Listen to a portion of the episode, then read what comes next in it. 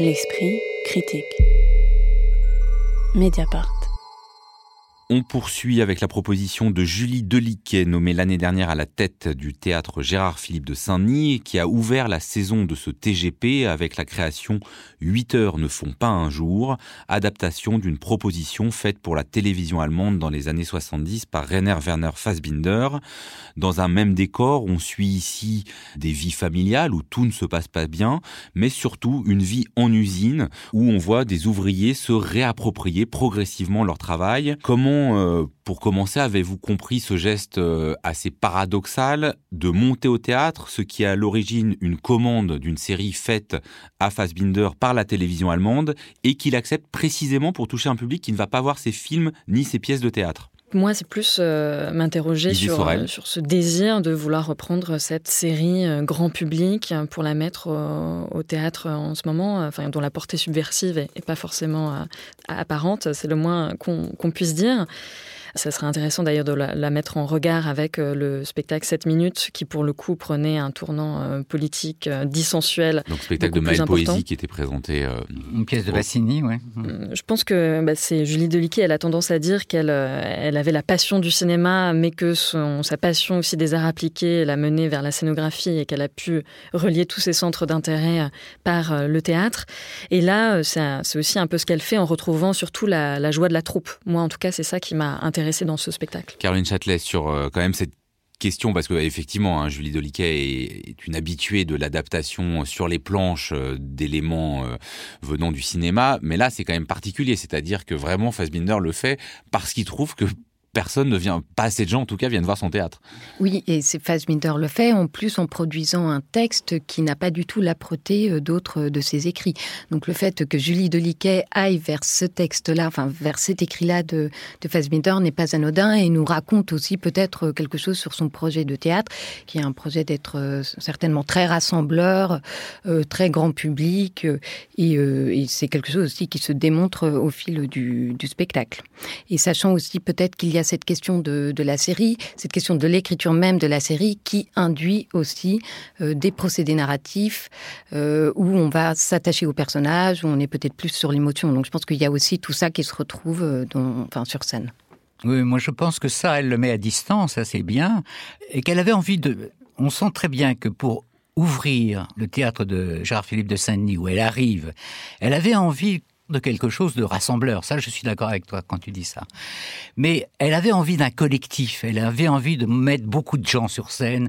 C'est très beau parce que toute la troupe qu'elle a rassemblée depuis le début, en fait, euh, quand ils ont fondé un, groupe de d'acteurs dans un garage parce qu'ils étaient un peu insatisfaits de, ce qui se faisait, qu'ils ont commencé à faire des spectacles à partir de textes de théâtre. Ils ont monté une pièce de Jean-Luc Lagarce, ils ont une pièce de Brecht, euh, La Noce. Euh, et puis ils ont commencé à écrire et tout ça. Bon, et après est venu le cinéma, après, dans un deuxième temps. Et là, il y a une, y a une sorte de synthèse extraordinaire, je trouve, à, travers tout ça. Alors, on, voit bien les intentions de Julie Deliquet. Euh, moi, je m'interroge quand même sur euh, est-ce qu'elles sont, euh, est-ce que la pièce qui nous est montrée est à la hauteur de ses intentions et de ses ambitions? Elle dit notamment que donc elle, elle ne fait pas de différence entre un scénario, une pièce ou une écriture de plateau, parce que ce qui l'intéresse, c'est les dialogues et l'oralité. Est-ce que bah, ces dialogues, ils vous semble euh, à la hauteur de ce qu'elle cherche. Parce que moi j'ai trouvé qu'il y avait aussi un jeu très naturaliste, très peu interrogé qui m'a quand même questionné sur la manière de faire entendre ce que vous dites bien, hein, c'est-à-dire à la fois une histoire convoquée par le fait d'être au théâtre Gérard Philippe et une histoire convoquée par ce qu'elle a elle-même fait.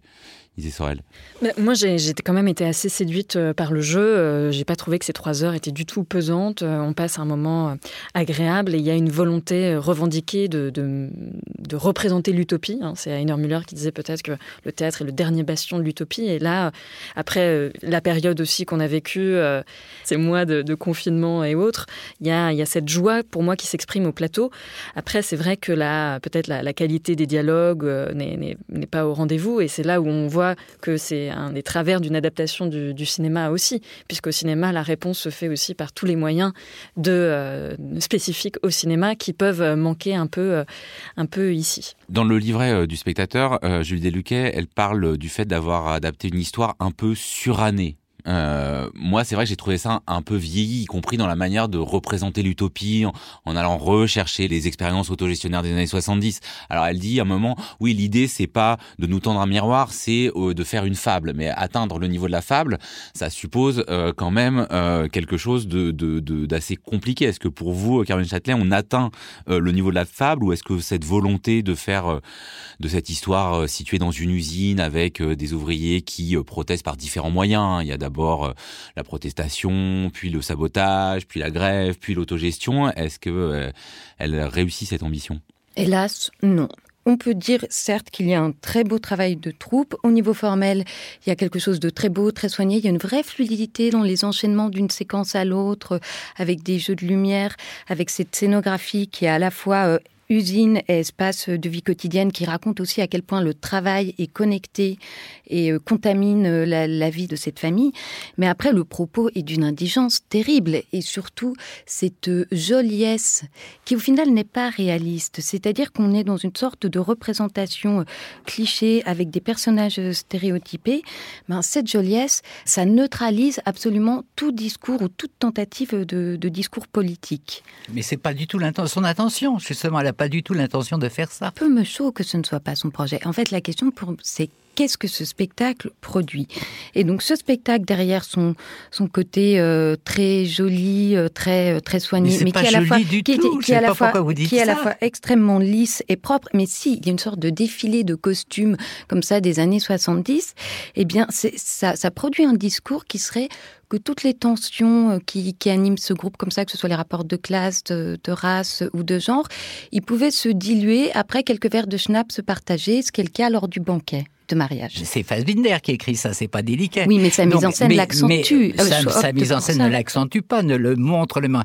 Mais il y a un côté fable. C'était la question que je vous posais. Est-ce qu'elle y arrive vraiment ou est-ce que euh, Moi, je trouve qu'elle y arrive très très bien. Il y a un moment, moi, j'ai trouvé ça. Il y a un côté roman photo même, je dirais, dans, dans, dans ce spectacle qui est très. Moi, je trouve ça formidable cette dimension-là. Effectivement, on est dans une sorte d'utopie passée comme ça, un, un peu glamour et tout ça. Mais c'est et alors? Vintage plus que glamour, je dirais. Elle dit quand même dans le livret qui accompagne la pièce qu'elle a voulu faire quelque chose de moins familial que, par exemple, un conte de Noël, de s'intéresser à la dimension plus politique. Et dans, euh, par rapport au travail euh, télévisuel de Fassbinder, où euh, il y a beaucoup de choses sur les questions familiales et des choses sur l'usine, elle a c'est centré sur la ligne de l'usine. Ça veut bien dire qu'elle veut en tout cas tirer euh, l'œuvre de Fassbinder vers le côté politique. Moi, je suis pas d'accord. Je pense qu'il y a justement un équilibrage très beau dans, dans, le spectacle entre le côté usine et le côté famille. Ça, on passe de l'un à l'autre tout le temps, tout le temps, tout le temps, et ça, c'est très bien. Ça, ouais, vous trouvez que cet ah équilibre, est bien fait? Moi, je trouve ça très, très, très agréable.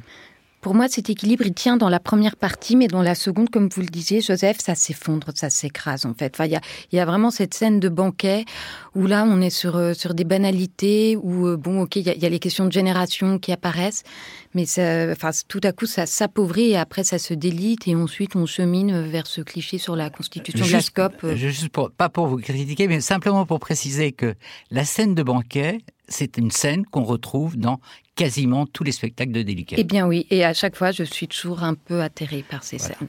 8 heures ne font pas un jour au TGP, c'est terminé, mais la pièce tournera durant toute l'année 2022 au Théâtre des Célestins à Lyon, à la Maison de la Culture de Grenoble, à la Coursive de la Scène nationale de La Rochelle, au Théâtre de la Cité à Toulouse, mais aussi à Marseille, Limoges ou Reims. L'esprit critique. Mediapart.